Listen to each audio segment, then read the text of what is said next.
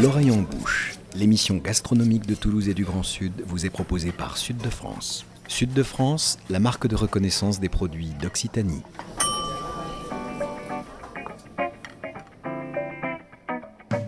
Bonjour et bienvenue dans l'oreille en bouche, l'émission gastronomique qui met Toulouse et le Grand Sud dans ses casseroles et dans vos oreilles.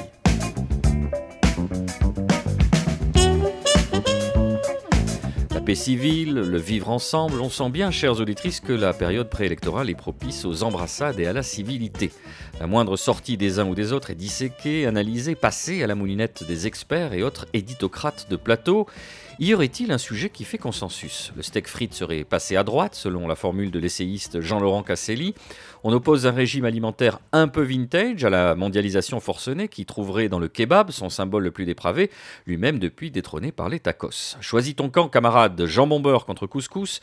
Jamais on n'avait autant instrumentalisé la gastronomie. Y aurait-il encore un espoir de concorde dans cette opposition artificielle entre les tenants de l'andouillette, les adeptes du tagine ou les turiféraires du hamburger? Et si comme l'écrivait Goscinny, il semblerait qu'Amora, déesse de la moutarde, soit montée au nez des autres dieux. C'est peut-être par celle-ci que viendra le salut. La moutarde, sujet de concorde qui mettrait tout le monde d'accord la réponse est un petit peu plus subtile puisque même ce produit emblématique est devenu un enjeu de mondialisation. Alors on vous propose aujourd'hui un retour aux sources du vrai et du bon avec Ghislain Durand chez qui nous avons installé notre studio mobile à Castelnaudary dans le département de l'Aude. Ghislain, bonjour. Bonjour à tous. Merci de nous accueillir chez vous où vous faites revivre un savoir-faire ancestral grâce à votre moulin à moutarde. On a 52 minutes pour balayer l'histoire de ce condiment hors norme avec au casting des Romains, la ville de Dijon, le Canada, des meules, du vin blanc et quelques publicités d'époque pour se remémorer un temps où les Français s'aimaient. D'ailleurs, Nicolas Rivière, la moutarde occupe en France une place prépondérante. Oui, une place omniprésente et éminemment euh, populaire. On la retrouve euh, partout. Alors certes, dans ses versions industriel en dosette, par exemple, hein, à côté du ketchup et de la mayonnaise dans toutes les cafétérias, en flacon souple tenu à l'envers avec le bouchon éjecteur, comme on la retrouve aussi euh, dans tous les routiers, au bord des stades et des salles de concert, dès qu'un camion propose grillade et sandwich. Et cette omniprésence, elle a un corollaire qui est cruel, celle d'une forme d'invisibilité.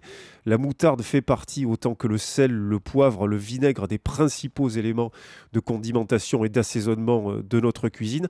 Et comme eux, elle est souvent maltraitée, méconnue dans son cas, et c'est peut-être parce qu'elle est autant méconnue qu'elle est à ce point-là maltraitée. Comme souvent, on va revenir euh, à la base, euh, grâce à vous, Ghislain, la moutarde.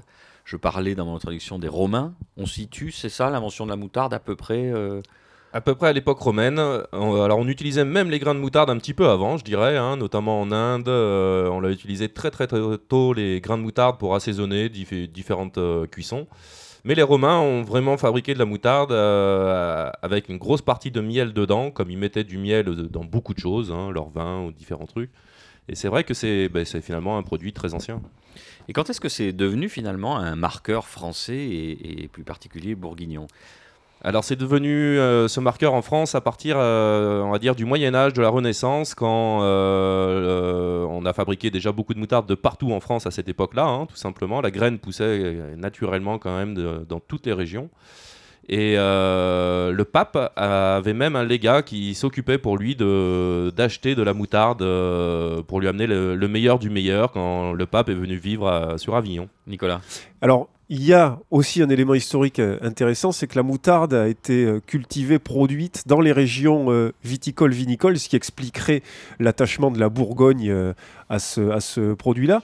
Mais comme on produisait du vin partout, est-ce qu'il y a d'autres régions en France, mis à part la Bourgogne, où la moutarde a pu prospérer à la fois en tant que plante et en tant qu'aliment de condimentation? Alors, j'ai pas totalement un historique sur toutes les régions, mais il y a pas mal de régions, oui, effectivement, qui ont des... leur propre moutarde. Hein. on en retrouve en Champagne, on en retrouve euh, à Brive avec la violette de Brive qui est fabriquée avec du mou de raisin à la base. Euh, on en retrouve en Charente, on en retrouve en Aquitaine, on en retrouve euh, bien entendu aussi dans l'Aude tout simplement, avec 250 ans d'histoire derrière, la famille Borelli, 1683-1925. Donc on fabriquait la moutarde vraiment de partout à une certaine époque jusqu'à qu'il y ait l'industrialisation et que des très gros rachètent les tout petits. Oui, une histoire euh, assez banalement classique. On va revenir justement à cette histoire de, Borelli, mais pour revenir un, tout petit peu en arrière, euh, on parle de graines de moutarde, mais c'est quoi comme plante? Ça ressemble à quoi? Parce que nous, voilà, nous, on est en ville, on est des citadins, on voit la moutarde en tant que produit fini. Ça ressemble à quoi? Et quelle variété spécifiquement on utilise pour faire la moutarde? Alors la graine de moutarde, c'est exactement la même famille que le colza. C'est un crucifère. C'est donc des petites graines noires en général. C'est les plus utilisées. Il y a trois variétés qu'on a le droit d'utiliser dans la fabrication de moutarde. La Brassica negra, la Brassica junkea et euh, la Synapsis alba. La dernière, la Synapsis alba, c'est une graine blanche qui est beaucoup moins forte et qui est souvent réservée pour les moutardes douces, ou les moutardes donc anglaises ou américaines utilisent beaucoup ça. Euh, maintenant, la variété Brassica Negra a totalement disparu parce que les industriels ont fait disparaître cette euh, variété parce que pas assez rentable, trop petite, donc moins de fruits à l'intérieur, moins de production. Elle était beaucoup plus piquante. Et donc on n'a plus que la Brassica Junkea, qu'on appelle aussi la moutarde chinoise. Euh, alors je ne connais pas l'origine de ce nom, mais je pense que c'est une variété qu'ils ont fait venir de là-bas. Et donc on a le droit à ces trois variétés pour fabriquer de la moutarde. Ok, on a la variété, on a la graine. Ensuite, comment ça devient la moutarde? Qu'est-ce qu'on ajoute? Quels sont les mélanges les plus classiques? Alors la moutarde, c'est vraiment quelque chose d'assez simple hein, euh, au départ. Euh, c'est de la graine de moutarde, c'est de l'eau, du vinaigre, en tout cas de l'acidité. Alors ça peut être du vin des fois, on peut remplacer le vinaigre par le vin et du sel. Et voilà. Nicolas. D'où le fait, et on l'évoquait euh, il y a quelques minutes, que la moutarde s'est greffée effectivement euh, dans les régions euh, viticoles. Comment ça se récolte, Ghislain Durand, la moutarde? Parce que ces graines, elles sont minuscules a priori. Ben justement, on a le matériel en France pour travailler cette, cette plante de, partout, parce que c'est comme, comme le colza, on a exactement ce qu'il ce qu'il faut pour la planter, pour la récolter, pour la trier, parce qu'on fait énormément de colza donc en France pour les huiles et, et, tout ça. Donc on a, on a déjà tout le matériel, on va dire, à disposition pour le faire. C'est le même schéma de, pour la planter aussi, c'est de septembre à juillet. C'est vraiment le même schéma que le colza. C'est très simple. Et il y a une saison de récolte euh Donc oui, en général, c'est en juillet. Donc on la plante donc comme le colza en septembre, fin septembre, début octobre. On va la récolter euh, début juillet. Euh, et après, il y a un autre rythme qu'on peut utiliser qui est de planter la graine, on va dire, au mois de février-mars pour la récolter début août. Mais voilà, on a des plantes beaucoup plus petites et le rendement est moins intéressant. Et donc on peut imaginer que ces graines arrivent en sac dans l'entrepôt qui est juste à côté de la pièce où nous sommes. C'est ça, Ghislain et euh, Elles passent par une société d'abord de tri pour les rendre euh, consommables, on va dire, pour qu'elles soient utilisées dans l'industrie alimentaire. Elles passent par une société de tri qui enlève bah, tous les déchets euh, dus à la récolte. voilà. Voilà, on enlève l'ivraie et puis donc, je le disais, les sacs arrivent ici. Là, elles passent, donc, euh, les graines passent entre vos mains. Qu'est-ce que vous en faites là, Gislain Alors, moi, étant donné que mes moutardes, euh, j'ai décidé de mettre que ce qu'il fallait pour faire de la moutarde sans rien enlever et sans rien rajouter, je laisse euh, les graines dedans. Donc, j'ai décidé de les rendre encore beaucoup plus propres en faisant un deuxième, troisième tri avec des tamis bouffés à la main pour enlever les dernières impuretés des graines et les rendre le plus propres possible. Tamis qu'on a sous les yeux qui ressemblent à ceux des chercheurs d'or. Hein, euh, c'est exactement les mêmes, c'est des tamis de maçon aussi, on peut dire. C'est voilà, euh, des Ça éléments. plus rêver quand on dit euh, chercheur d'or. Oui, totalement. non, non, c'est oui, oui, des éléments assez basiques. Hein, c'est juste un peu de travail à faire parce que c'est du travail manuel dans ce cas-là, et c'est aussi l'intérêt d'être un artisan. C'est travail manuel. On va revenir spécifiquement au fait que vous soyez un artisan. Vous avez mentionné tout à l'heure une maison de moutarde qui s'appelait Borelli. Donc vous, justifiez aussi le fait qu'il y a eu à Castelnaudary une tradition de moutarde qui a disparu. Vous reprenez ce flambeau. On n'a pas dit ça s'appelle la moutarde Qatar. Qatar. Chez vous. Euh, justement, vous êtes penché un peu sur cette historique. Euh, qu'est-ce qui vous a donné envie de vous installer ici? On l'a pas encore aussi précisé. Vous êtes bourguignon d'origine après pas mal de pérégrinations. Vous êtes aussi un chef, vous avez travaillé euh, dans, la lignée de Bocuse et autres, vous, connaissez bien Lyon. Euh, qu'est-ce qui vous pouvez poser vos valises ici, de se dire, bah voilà, moi ce que j'aime c'est la moutarde artisanale, ça a déjà existé ici, on va faire ça, sachant, et on va le développer par la suite, que, on parlait de la graine de moutarde tout à l'heure, mais euh, finalement il y a très peu de producteurs en France. Alors, de matières premières. C'est, bon, c'est, les aléas de la vie, je dirais. C'est, je suis venu dans la région pour accompagner bah, mon ex-femme lors de l'accouchement de, de notre enfant. Euh, comme ça arrive de temps en temps, on s'est séparés, mais je voulais absolument rester donc à côté de, ma fille le plus près possible. Donc j'ai décidé de vivre à Castelnaudary. Euh, je suis un grand fan d'histoire. Euh, je pouvais plus travailler en restauration pour voir ma fille. Donc euh, voilà, sinon les week-ends et vacances scolaires, on est, on est pris H24. Et du coup, j'ai eu la chance de tomber sur un article de journal de la Dépêche en avril 2011 qui parlait des moutardes de Castelnaudary, les produits oubliés de Castelnaudary. Et à partir de là, dans ma tête, ça a fait un petit tilt en cuisine, on est venu me présenter euh, du vin, du miel, euh, des confitures, quoi, plein de choses, mais on m'a jamais présenté de la moutarde.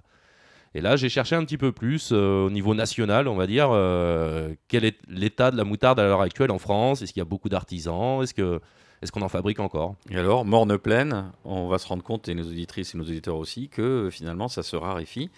On va venir tout à l'heure à Dijon, mais là, vous, avez, vous trouvez donc euh, un marché, en tout cas une potentialité intéressante, et qui va aussi vers votre inclination de faire du, du- du vrai, du beau, du bon. Et, pour- et, et d'abord, comment vous faites le sourcing Puisqu'il y a peu de producteurs de graines de moutarde en c'est- France. C'est très compliqué en fait même d'avoir de l'information sur la fabrication de moutarde. Euh, moi je pensais vraiment pas que c'était un milieu aussi fermé, aussi secret. Donc c'est souvent des très vieilles maisons euh, qui ont 200 ans d'existence ou au moins une centaine d'années euh, qui, qui détiennent on va dire quasi la totalité de la production de la moutarde.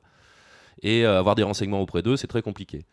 Et en cherchant un petit peu, j'ai trouvé deux autres personnes en France qui fabriquaient de la moutarde avec un moulin. Mon objectif, c'était vraiment de faire de la façon artisanale comme on faisait dans les siècles avant, euh, tout simplement. Et pas aller euh, non plus que sur de la modernité, de la production, de la rentabilité.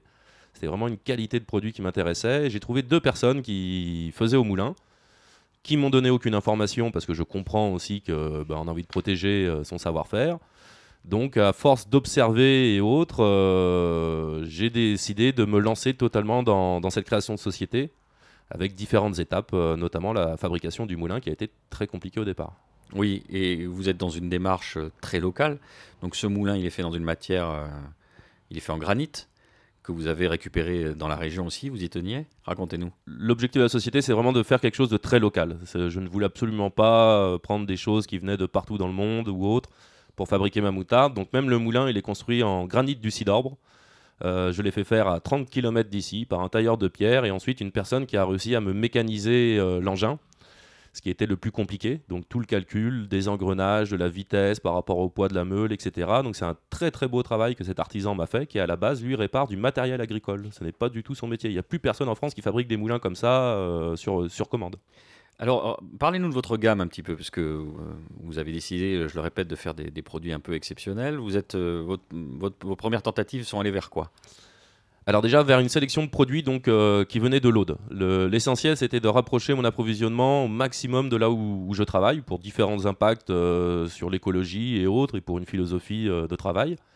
Donc la première difficulté c'était de trouver des graines dans l'Aude, ce que j'ai réussi à trouver à Narbonne avec le domaine Champ de Perdrix qui produit de la graine. Depuis j'ai réussi à trouver un autre producteur de graines bio dans l'Aude, donc c'est d'autres choses qui s'ouvrent à moi. On a du sel dans la région, donc pourquoi aller chercher du sel autre part? Voilà. À Gruissant notamment À Gruissant, le sel de Gruissant, tout à fait.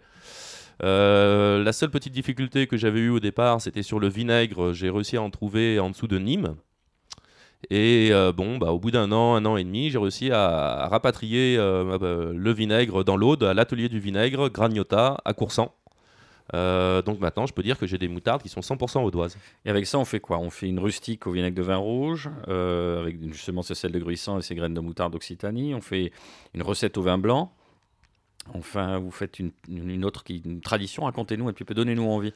Alors ces recettes au départ, c'était vraiment pour me créer, on va dire, euh, comme un cuisinier, euh, des fonds de sauce. Donc c'est des classiques, hein, tout simplement. Euh, la première, la rustique, c'était vraiment, je voulais une recette qui change quand même de ce qu'on connaît dans dans l'industrie. Donc là, c'est un mélange de graines noires et blanches avec du vin rouge et du vinaigre de vin rouge, ce qui apporte un goût un petit peu sucré en même temps, un petit peu acidulé, parce que le vinaigre de vin rouge n'a pas du tout le même goût que le vinaigre de vin blanc, hein, forcément. Donc cette recette était vraiment assez originale et c'était mon objectif de montrer quand même que voilà, on pouvait faire autre chose avec de la moutarde que juste de la moutarde qui pique le nez, qui fait pleurer l'œil. Alors typiquement, euh, elle accompagne quel plat? Alors la, rustique, typiquement, ça peut être sur euh, du canard, sur des choses comme ça, mais euh, bon, la moutarde, on l'utilise énormément déjà euh, pour faire des sauces salades. Des super sauces salades font des super salades et on se régale avec. Et, c'est vrai que selon ce qu'on va mettre dans la salade, on, va, on peut utiliser différents types de moutarde, selon les goûts de chaque personne, par rapport à la force et au piquant de la moutarde. C'est surtout ça qui détermine laquelle on utilise. Nicolas On a les, les pots de moutarde hein, euh, sous les yeux. Ghislain, il faut préciser que ce sont toutes des moutardes à l'ancienne, c'est ça Elles ont toutes ce- cette granulosité-là. Il n'y a pas de moutarde lisse hein, chez vous. Non, moi je ne fais pas de moutarde lisse. Pour faire de la moutarde lisse, en fait, il faut des, des espèces de centrifugeuses euh, qui, qui tournent très rapidement et qui vont retenir à l'intérieur tous les déchets de la fabrication de moutarde. Et du coup, c'est comme ça qu'on a de la moutarde lisse. Euh, moi, je trouvais ça dommage d'enlever une partie de, euh, de, la fabrication, en sachant que dans les graines, on va retrouver des fibres, on va retrouver une texture en bouche aussi, donc un plaisir aussi, un croquant, un goût de céréales. euh, et je dirais l'atout de mes moutardes, c'est essentiellement ça. C'est-à-dire qu'on a le plaisir de la moutarde à l'ancienne, qui en général n'a pas énormément de goût. Sauf que les miennes, elles sont piquantes et avec du goût, mais en plus, on va retrouver le croquant et le goût de la graine de moutarde. La recette euh, au vin blanc, là, qu'est-ce qu'elle peut apporter justement? Là, pareil, pour les salades ou pour des viandes froides pour des- Alors, euh, celle au vin blanc, moi, je l'applique beaucoup sur du poisson. Euh, avec ce côté minéral, c'est du chardonnay dedans, en fait, hein, le, le cépage que j'utilise. C'est un vin blanc IGP qui est à 20 km d'ici. hein. Et euh, alors, sur du poisson, sur euh, oui, des viandes blanches aussi, ça, ça fonctionne bien, mais essentiellement, oui, je dirais sur du poisson. Nicolas Alors évidemment, il y a un grand classique, c'est l'andouillette. Et puis il y a aussi le saucisson pistaché. Et là, je fais euh, un petit clin d'œil à vos origines à la fois, voilà, bourguignonne et, et surtout euh, lyonnaise. Et alors, ce qui est délicieux, c'est de préparer une sorte de vinaigrette tiède en fait que vous fouettez hein, avec euh, un petit peu d'huile euh, neutre. Vous la détendez avec euh, un petit peu de l'eau de cuisson dans vous avez fait cuire le, saucisson euh, pistaché. Vous avez fait évidemment des pommes de terre hein, euh, bouillies. Et puis vous nappez à la fois les tranches de saucisson épaisse, euh, les pommes de terre avec cette vinaigrette un petit peu tiède, voire même chaude, avec évidemment la moutarde. Ça, c'est un plat que, dont vous avez des souvenirs. C'est un, une lyonnaiserie euh, à laquelle vous êtes attaché. Maintenant, ça reste souvent, oui, des souvenirs, parce que c'est vrai que euh, côté culinaire dans la région, on n'est pas du tout axé sur ce genre de produit. hein, c'est même difficile d'en trouver, je dirais. Euh, mais il y a des très très bons souvenirs comme ça, euh, avec des saucissons pistachés, avec. euh, avec plein de choses, euh, même une euh, quenelle de brochet qu'on cuisinerait un petit peu différemment avec une petite sauce, un petit peu moutarde, euh, comme je dis, avec celle au vin blanc qui s'accompagne très bien avec ce petit goût de poisson qui est subtil, euh, etc. On peut, la cuisine, l'avantage, c'est qu'on peut vraiment imaginer et faire un petit peu tout. Quand on a la technicité au départ, euh, c'est un vrai, vrai, vrai plaisir euh, qui me manque toujours un peu quand même. Et oui, ça vous manque parce que avant d'être un artisan moutardier, vous avez été euh, cuisinier, vous l'êtes encore, hein, euh, vous avez un parcours quand même qui mérite d'être rappelé. hein. Oui, j'ai eu la chance de découvrir la cuisine après un voyage en Australie où j'ai beaucoup travaillé dans la restauration et, pourtant des études, j'avais fait une école de commerce au départ, mais à 25 ans, je me suis dit, euh, c'est pas possible. Il faut que je fasse quelque chose de mes mains. J'ai toujours eu cette envie et ce plaisir de produire avec mes mains. La cuisine m'a permis de me réaliser là-dessus. J'ai eu la chance et l'opportunité de rentrer dans les maisons Bocuse à, à Lyon, dans les restaurants, euh, brasseries gastronomiques. hein. Euh, voilà, je n'étais pas dans le 3 étoiles à, Collonges. Mais ça m'a permis d'avoir une technicité, un apprentissage de base très important, euh, le goût et l'amour des bons produits. Et ce qui m'a fait évoluer après vers des postes de chef assez rapidement dans, le Pays Basque, notamment euh, pendant une dizaine d'années. Pour faire le lien entre la cuisine et la moutarde, Ghislain Durand, on a cette impression que c'est un condiment, c'est un assaisonnement, on l'a dit, mais difficile de concevoir des recettes autour de la moutarde. C'est vrai, c'est faux. Est-ce que vous, vous en avez un répertoire? Comment vous faites rentrer ça dans, dans votre gamme de cuisinier Alors moi, c'est beaucoup à l'instinct, hein, j'avoue, mais il y a plein de choses qu'on peut réaliser avec la moutarde, ne serait-ce euh, qu'une petite tuile de parmesan avec une croûte de moutarde, un jarret de porc, pareil, qu'on fait une croûte euh, avec de la moutarde, quelques noix qu'on mélange dessus et qu'on met au four, c'est excellent. Euh, et après, très simplement, parce que les gens cuisinent aussi rapidement et simplement tous les jours, euh, un blanc de poulet, même pour euh, quand on veut faire un petit régime diététique, un blanc de poulet cuit euh, vapeur, je dirais. On met une petite cuillère de moutarde au thym par-dessus et on agrémente le plat, ça devient exceptionnel. Et en plus, il faut savoir que la moutarde, c'est le condiment le moins gras par rapport à tous les autres, hein, bien meilleur pour la santé. En tant que passionné d'histoire, vous avez parlé du Moyen Âge tout à l'heure, et Taïwan, hein, euh, qui vécut au XIVe siècle, auquel on doit le viandier, qui est considéré comme euh, le premier livre euh, français de cuisine, mentionne une sauce pour le moins goûtue, celle de l'aillé à la moutarde, qui s'obtient en épluchant et en écrasant six gousses d'ail que l'on réduit en purée, purée à laquelle on incorpore de la moutarde à la convenance euh, de chacun, à laquelle on ajoute du verjus, hein, le verjus donc qui est le jus euh, de raisin euh, vert, à l'époque c'était très courant, ou le jus d'un citron, hein, puisque le citron à détrôner le, le verjus. On place tout ça sur le feu, on donne un coup de bouillon, on coupe le feu, là on ajoute un petit peu de beurre et on peut napper les poissons, hein, vous l'avez dit, euh, avec cette sauce. Les poissons d'eau douce et d'eau calme, le brochet par exemple ou la carpe, euh, s'en accommode fort bien et contrairement à beaucoup d'idées reçues, je sais, je l'ai découvert en feuilletant le taïwan, le silure également qui s'accommode euh, à merveille de ce parfum délicat mêlant ail et moutarde et qui synthétise peut-être déjà au Moyen Âge l'esprit du sud, hein, d'ici de l'Aude et celui de la Bourgogne. Mmh, on se régale. Allez, je vous propose un petit, euh, petit morceau pour faire une petite pause musicale. Le temps de calmer ce feu subtil qui nous consume, le feu de la moutarde.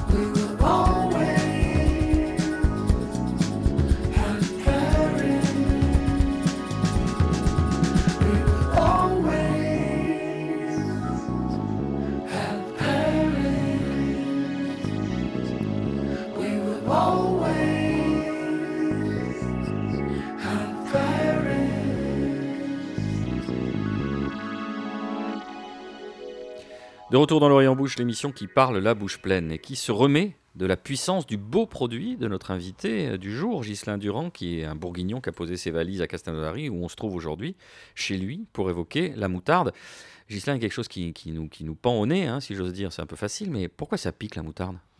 Alors la graine de moutarde, si on la prend euh, naturellement comme ça en bouche, elle a un léger piquant sur le bout de la langue, mais c'est pas très fort. Ça devient piquant quand ça rencontre la molécule acide du vinaigre ou du vin. Euh, c'est à partir de là où ça dégage vraiment une force euh, piquante.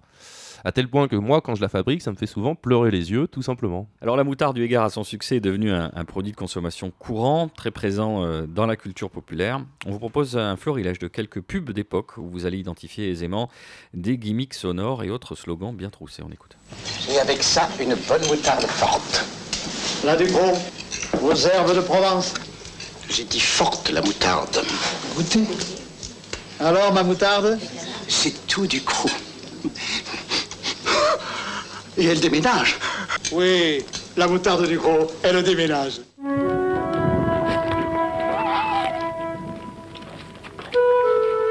Un jour, on découvre la moutarde maille. Ce jour-là, on comprend que force et finesse peuvent se rejoindre. Ce jour-là, on découvre les plaisirs du raffinement. Qui maille. Quand on veut apprendre à quelqu'un ce qu'est le goût de la moutarde, on lui fait goûter la moutarde Amora. Amora, par amour du goût. En fait, euh, on lui fait goûter euh, la moutarde Qatar, parce que ce dont on parle là, c'est la moutarde industrielle. Euh, c'est-à-dire que vous, ce que vous faites, c'est ce qu'on appelle la moutarde à l'ancienne, où les grains sont apparents. Là, ce qu'on achète le plus souvent, et en plus Nicolas évoqué dans les nouveaux packaging, où la tête à l'envers, où on presse, là, c'est de la moutarde lisse. Est-ce qu'il existe des moutardes lisses haut de gamme ou de grande qualité, ou c'est le tout venant et c'est semi-industriel? Il y a quelques semi-industriels artisans, euh, notamment euh, en Côte d'Or, hein, je ne vais pas dénigrer tout le monde, qui font de la moutarde quand même de qualité euh, lisse, je dirais, ce qu'ils arrivent à, avoir des produits, des matières premières plus ou moins nobles. Il y en a beaucoup qui vont chercher que l'économie hein, là-dessus. Et la moutarde lisse, en fait, il faut savoir que donc pour la rendre lisse, il faut que ça passe forcément par un tamis, on va dire. Euh, et maintenant, ces tamis sont surtout remplacés par du matériel semi-industriel. Donc on s'adresse souvent à des moutardes donc quand même industrielles ou semi-industrielles dans lequel, par exemple, on va utiliser du vinaigre. Et quand c'est pas précisé vinaigre de vin, c'est du vinaigre en fait euh, blanc, donc du vinaigre ménager pour moi, avec lequel je fais mon ménage, mais je fabrique pas la moutarde avec. Euh, c'est ce qui donne le piquant et qui fait pleurer les yeux. En fait, le feu en bouche vient de ce vinaigre. La différence, Ghislain Durand, entre artisanat, semi-industrie et industrie dans les procédés? Alors l'artisanat pour moi, euh, c'est vraiment quelqu'un qui travaille avec un moulin, avec un principe d'une pierre qui tourne ou qui frotte l'une sur l'autre, comme pour la farine. Il y a les deux principes possibles pour fabriquer de la moutarde. Le procédé semi-industriel, c'est des grosses machines qui finissent avec quand même des meules en pierre pour garder le nom d'artisan, mais qui ont des procédés et des tonnages de fabrication qui sont énormes. Et après, quand on va rentrer dans les très gros industriels, les leaders mondiaux, là, on va rentrer sur des gros mixeurs, des grosses cuves, des gros silos, tout simplement, où on met tout dedans, on mélange le tout, et, après on filtre, et, voilà. Autrement dit, le semi-industriel peut prétendre à l'adjectif d'artisan moutardier. Totalement. Totalement, parce qu'on devient artisan moutardier dans la loi à partir du moment où la graine est écrasée avec une pierre. Donc euh, ces pierres sont pas souvent du granit ou du grès comme moi, c'est souvent des meules en corindon notamment. Et le meule en corindon, c'est ce qu'on utilise pour euh, poncer avec une ponceuse à la maison. Puisqu'on évoque euh, cette notion de, certification, en tout cas d'appellation, en France il existe une seule IGP hein, concernant la moutarde oui, euh, c'est l'IGP de Bourgogne, je suppose, hein, que vous parlez. C'est la seule qui existe, qui a été créée à une époque où on s'est rendu compte, euh, comme pour le cassoulet à Castelnaudary, qu'on ne peut pas protéger une recette, tout simplement. Donc la moutarde de Dijon, à l'heure actuelle, quand c'est écrit moutarde de Dijon, elle peut être fabriquée n'importe où dans le monde. Pas forcément à Dijon. Même moi, j'aurais le droit d'en faire si je souhaitais. C'est juste un cahier des charges à remplir, une certaine proportion de graines. Et si on parle de proportion de graines, notamment la moutarde de Dijon, c'est 20-21%, je crois, ou 22% de mémoire. Moi, je suis à 30% par exemple de graines dans toutes mes recettes. Vous voulez dire que le niveau d'exigence euh, du décret qui encadre euh, ce, qu'on entend, ce qu'on doit appeler moutarde, est relativement bas Oui, parce que quand on ne met pas de graines de moutarde, euh, ben on va rajouter de l'eau tout simplement, hein, ou des épaississants ou d'autres choses. on va rajouter du sel aussi, notamment. Toutes les moutardes industrielles ou autres, en général, ont 5 à 6 grammes de sel pour 100 grammes de produit. Le sel, c'est un exhausteur de goût. Donc moi, j'en mets que 2 grammes pour 100 grammes de produit parce qu'on va ressaler derrière sa viande, on va ressaler les plats, et sinon on va empiler du sel sur du sel. Alors on a évoqué tout à l'heure, euh, via le, par le truchement des publicités, euh, la moutarde industrielle. Il y a une petite nostalgie chez vous, euh, Nicolas Rivière, c'est les verres que vous collectionniez quand vous étiez petit, les verres à moutarde, les fameux. D'ailleurs, c'était une, une trouvaille marketing extraordinaire, puisque finalement, le, le- le contenant était plus important que le contenu pour les Ouais. enfants.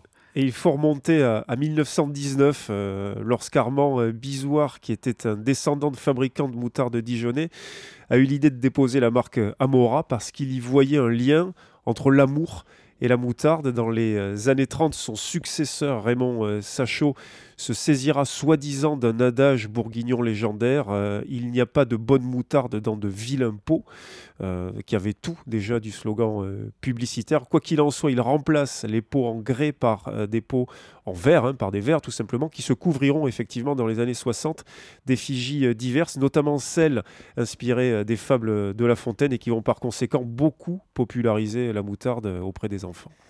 Alors, on rappelle que vous, Ghislain, vous faites de la moutarde, artisanale, pardon, mais que euh, très majoritairement, de façon écrasante, c'est la moutarde industrielle qu'on trouve partout, partout dans le monde.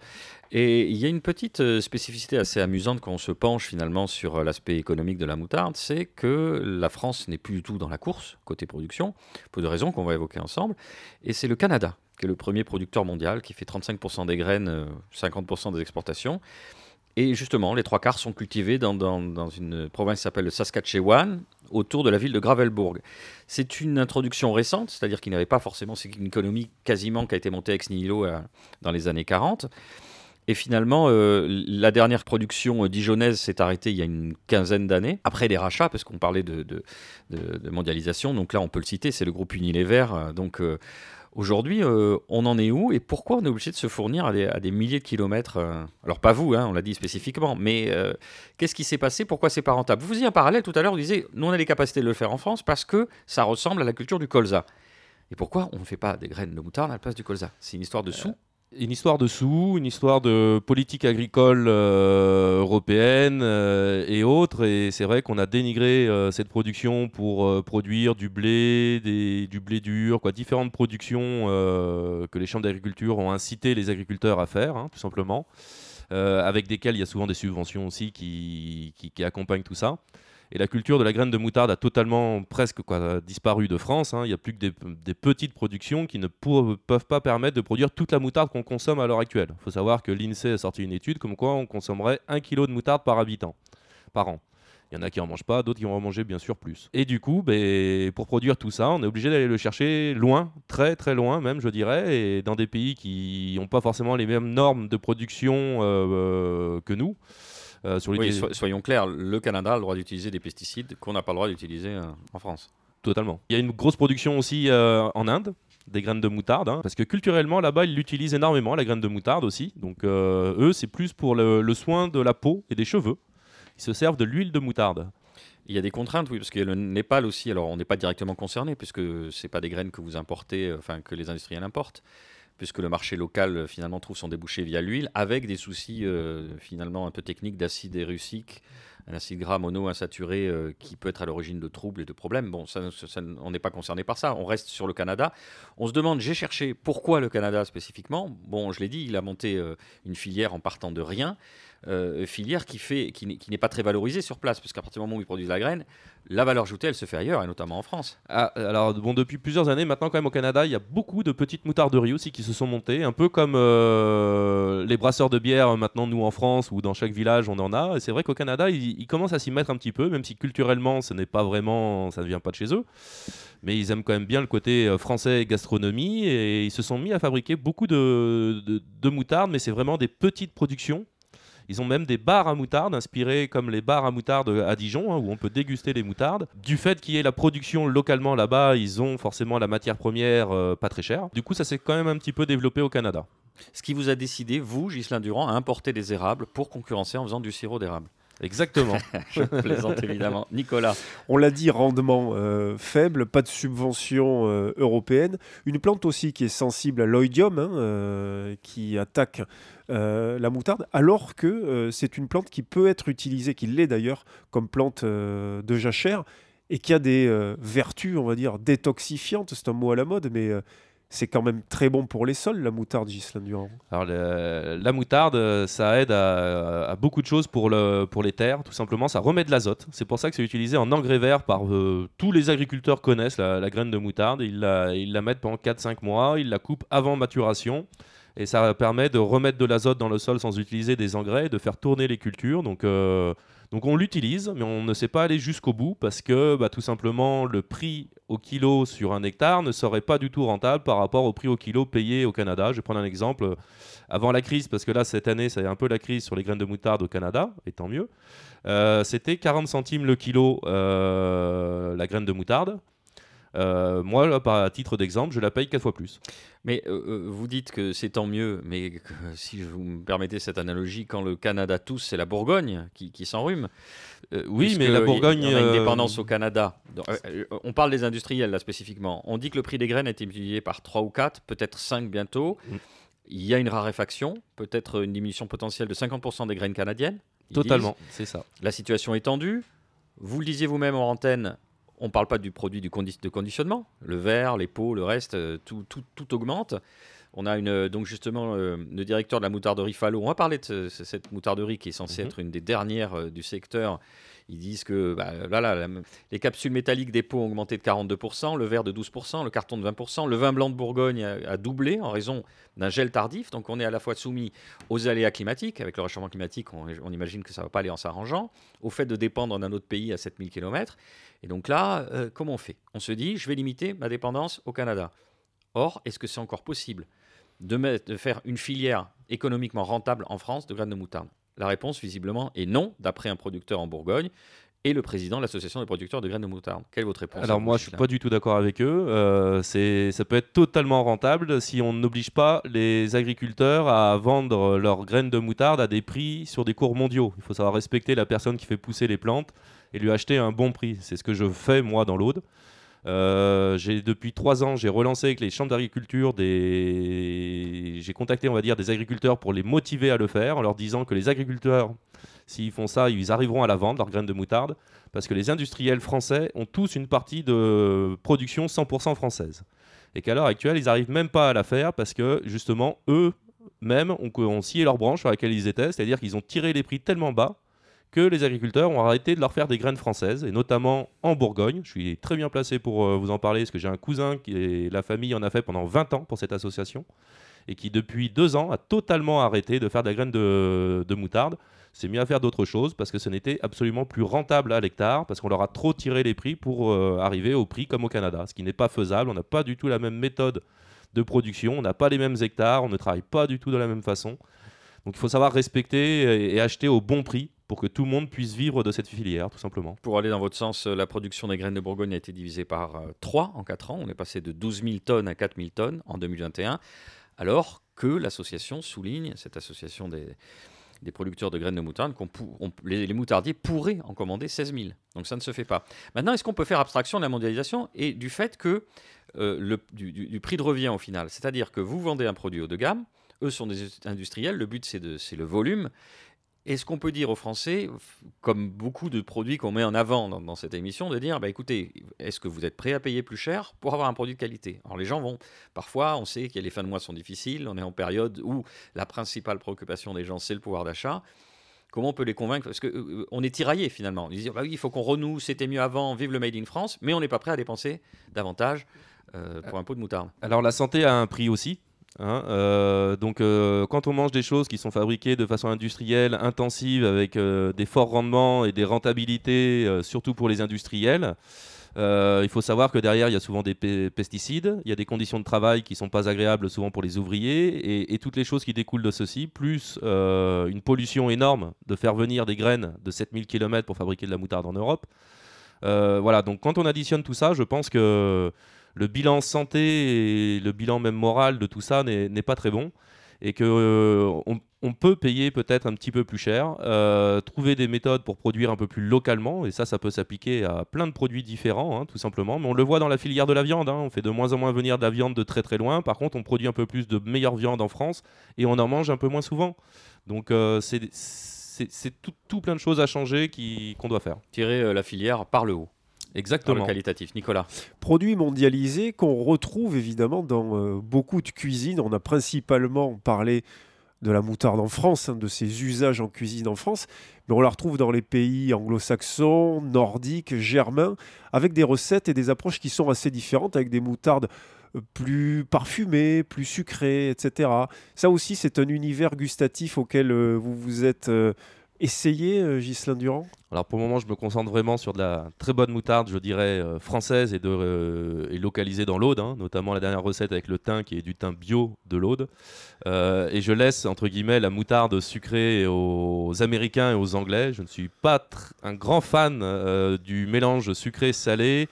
Euh, surtout que c'est surtout pour mettre euh, souvent dans des burgers ou Attendez, Gislain, vous êtes un peu contradictoire puisqu'on a visité aujourd'hui votre atelier. Vous étiez en train de, vous êtes en train de faire. Alors là, nos, nos auditeurs ne peuvent pas le sentir, mais actuellement le moulin est en train de tourner avec la moutarde au miel.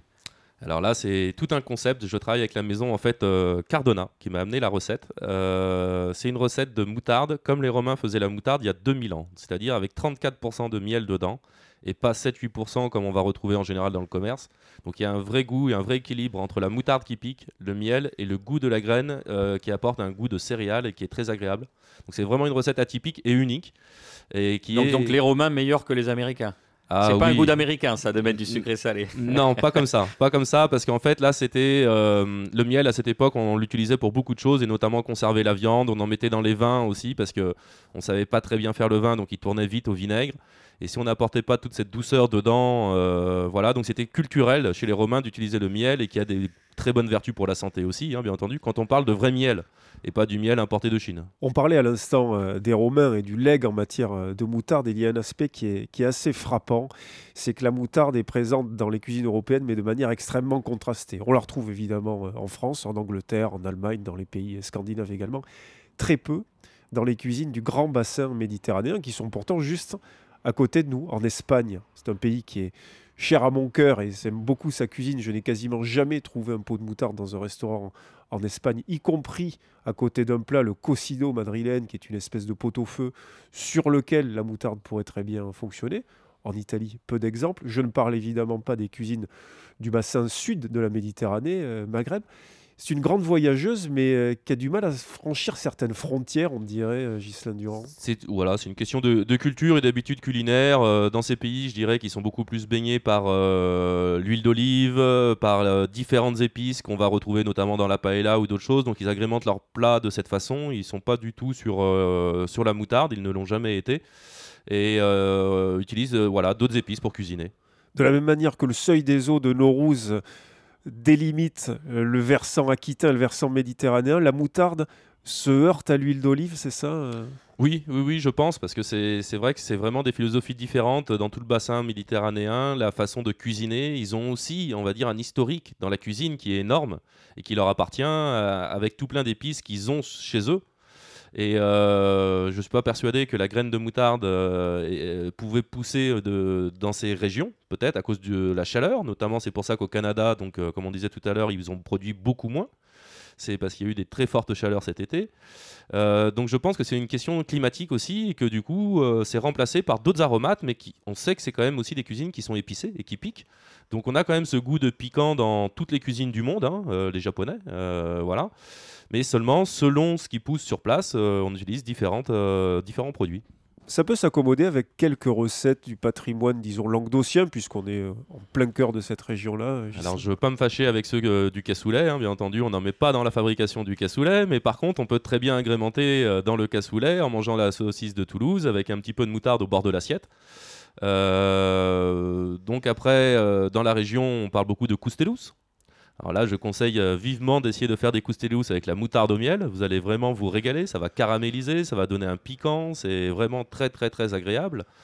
Euh, et aussi sur tout ce qui est poisson, parce qu'il ne faut pas oublier que dans notre région, on a quand même des super ports de pêche à Port-la-Nouvelle et autres, où on a du poisson très frais quand même.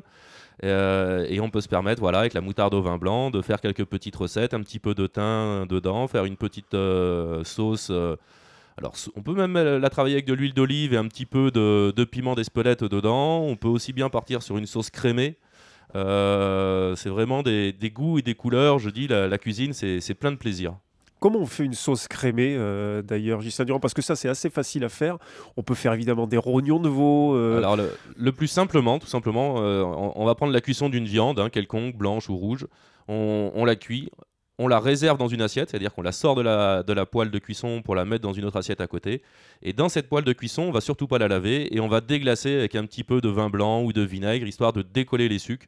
À partir de là, on prend une cuillère de moutarde, on la bien généreuse quand même, hein, tant qu'à faire, et euh, on la met dans la poêle, on la laisse deux secondes chauffer, et on va rajouter 20 centilitres de crème par-dessus, on porte à ébullition, et on arrête le tout. Et là, on a une crème qui est liée, qui est belle et qui est parfumée. Voilà, c'est tout simple à faire. On peut effectivement, comme euh, vous venez de le dire, agrémenter euh, les viandes de cette manière-là. Je rebondis sur le coustelou. C'est un souvenir d'enfance dont j'avais euh, parlé dans euh, différentes euh, émissions. Un grand souvenir pour moi de la moutarde euh, à l'ancienne, c'est sur les tricandilles grillées sur des sarments de bois avec des frites. C'était un des, un des repas du, du week-end à la campagne. Alors là, pour le coup, dans le Gers, hein, pour ma part, mais qui, est, qui entretient des rapports évidemment avec tout le grand patrimoine languedocien au sens large. Et évidemment, on rappelle à nos auditrices ce que sont que les tricandis. Les tricandilles, c'est l'intestin grêle du cochon. Alors on dit tricandille, ça c'est un terme plutôt euh, bordelais, mais voilà, ça se mangeait, euh, ça se mange de deux façons, soit en persillade à Bordeaux, un poil, un poil vive en persillade, soit alors grillé euh, au feu de bois. Et le côté grillé s'accommode vraiment, je le redis, à merveille avec la moutarde à l'ancienne et, et quelques frites. Ah, avec vos bêtises, j'ai faim moi maintenant. Allez, deuxième pause musicale de l'Orient Bouche. On se retrouve dans quelques instants pour la troisième et dernière partie de notre émission. Un noyau de cerise, quatre ans la chaise haute, et les doigts dans la prise, juste avant qu'on les ôte. De justesse.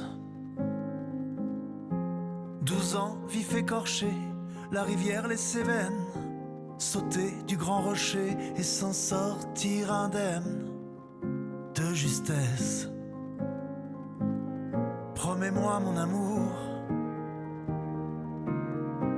de passer ton tour. Promets-moi, mon enfant, de rester vivant. Les soirées du lycée, à faire plus que son âge, le pantalon baissé, fais-le ou tu dégages, en vitesse. Ne plus rien avaler et peser sans mal-être. On allait se jeter, mais on ferme la fenêtre de justesse.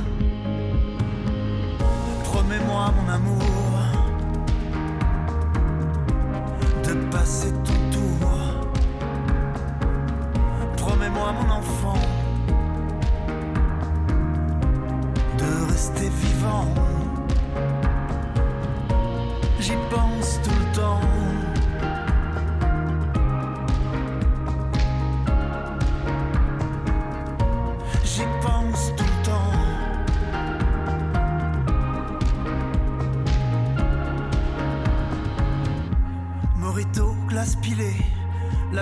Qui va vite.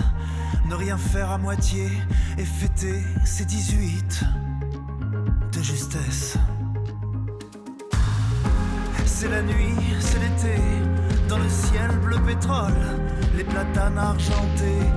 Parfois on a du bol dans l'ivresse. Promets-moi mon amour de passer ton tour.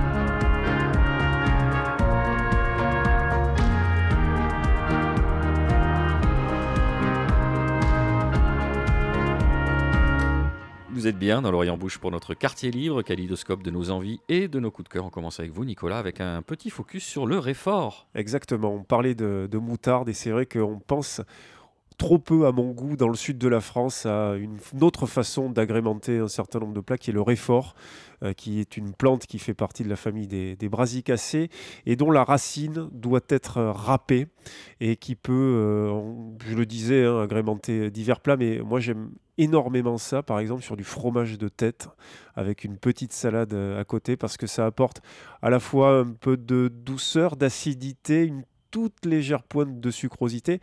Il est très difficile d'en trouver sous forme de racines euh, fraîches. On peut en trouver sur les marchés, notamment à la campagne, mais hélas, le plus souvent, vous les trouverez en pot euh, dans le commerce sous une façon qui est beaucoup plus sucrée. Une marque allemande avec un K, ouais, qui fait- pas. Ouais, qui fait aussi euh, beaucoup de, de cornichons. Mais intéressez-vous à cette plante parce que vous verrez, ça apporte une gamme gustative qui est euh, encore une fois trop peu usitée à mon goût en cuisine et qui s'accommode très bien de divers plateaux de, de charcuterie. C'est beaucoup plus répandu dans la cuisine alsacienne, euh, par exemple, mais c'est vrai que dans le sud, on a beaucoup de mal à en trouver, hélas. Vous êtes posé la question de où est-ce qu'on peut trouver euh, finalement les moutardes d'exception de notre invité.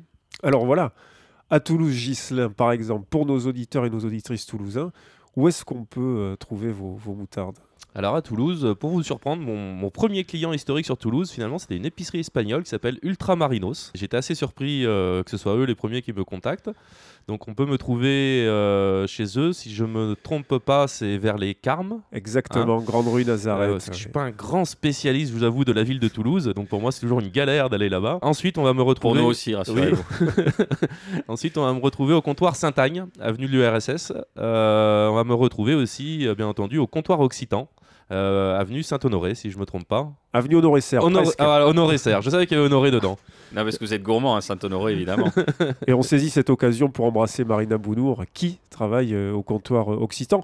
On a aussi euh, sous les yeux toute une liste de, de distributeurs. Vous êtes présent sur quelques tables parmi euh, les plus réputés dans l'Aude, hein, notamment. euh. Oui, tout à fait. Alors, je travaille avec deux grands chefs euh, étoilés pour moi. C'est euh, Monsieur Putella à Carcassonne, euh, deux étoiles depuis plus d'une dizaine d'années, meilleur ouvrier de France en 2019, euh, qui travaille mes moutardes à la table euh, de Putella à Carcassonne. Et ensuite, on a le chef Lionel Giraud à Narbonne, la table de Saint-Crescent, deux étoiles aussi, qui a une cuisine très terroir. euh, c'est vraiment quoi, deux très belles tables à découvrir euh, pour se faire plaisir. D'une manière générale, Ghislain, euh, durant les bonnes moutardes, ça se trouve quand même dans des épiceries fines. hein. C'est le meilleur moyen de s'approvisionner en bons produits. Oui, alors moi j'ai mis plusieurs canaux, on va dire, hein, de distribution, aussi bien donc euh, des épiceries fines où on a un conseil en direct, euh, souvent avec quelqu'un qui est passionné par son métier, justement de proposer des très bons produits. Euh, mais on peut me retrouver aussi, notamment sur le, des sites comme La Ruche qui dit oui, où on distribue des paniers de producteurs locaux, d'agriculteurs, euh, des choses comme ça. Ça, ça me tenait à cœur aussi, parce que c'est une façon de travailler en circuit court. euh, de sauter un petit peu les intermédiaires, certes, mais ça permet euh, bah, d'être présent aussi beaucoup sur Toulouse grâce à ça. Euh, J'ai 5 ou 6 ruches autour de Toulouse qui distribuent mes produits.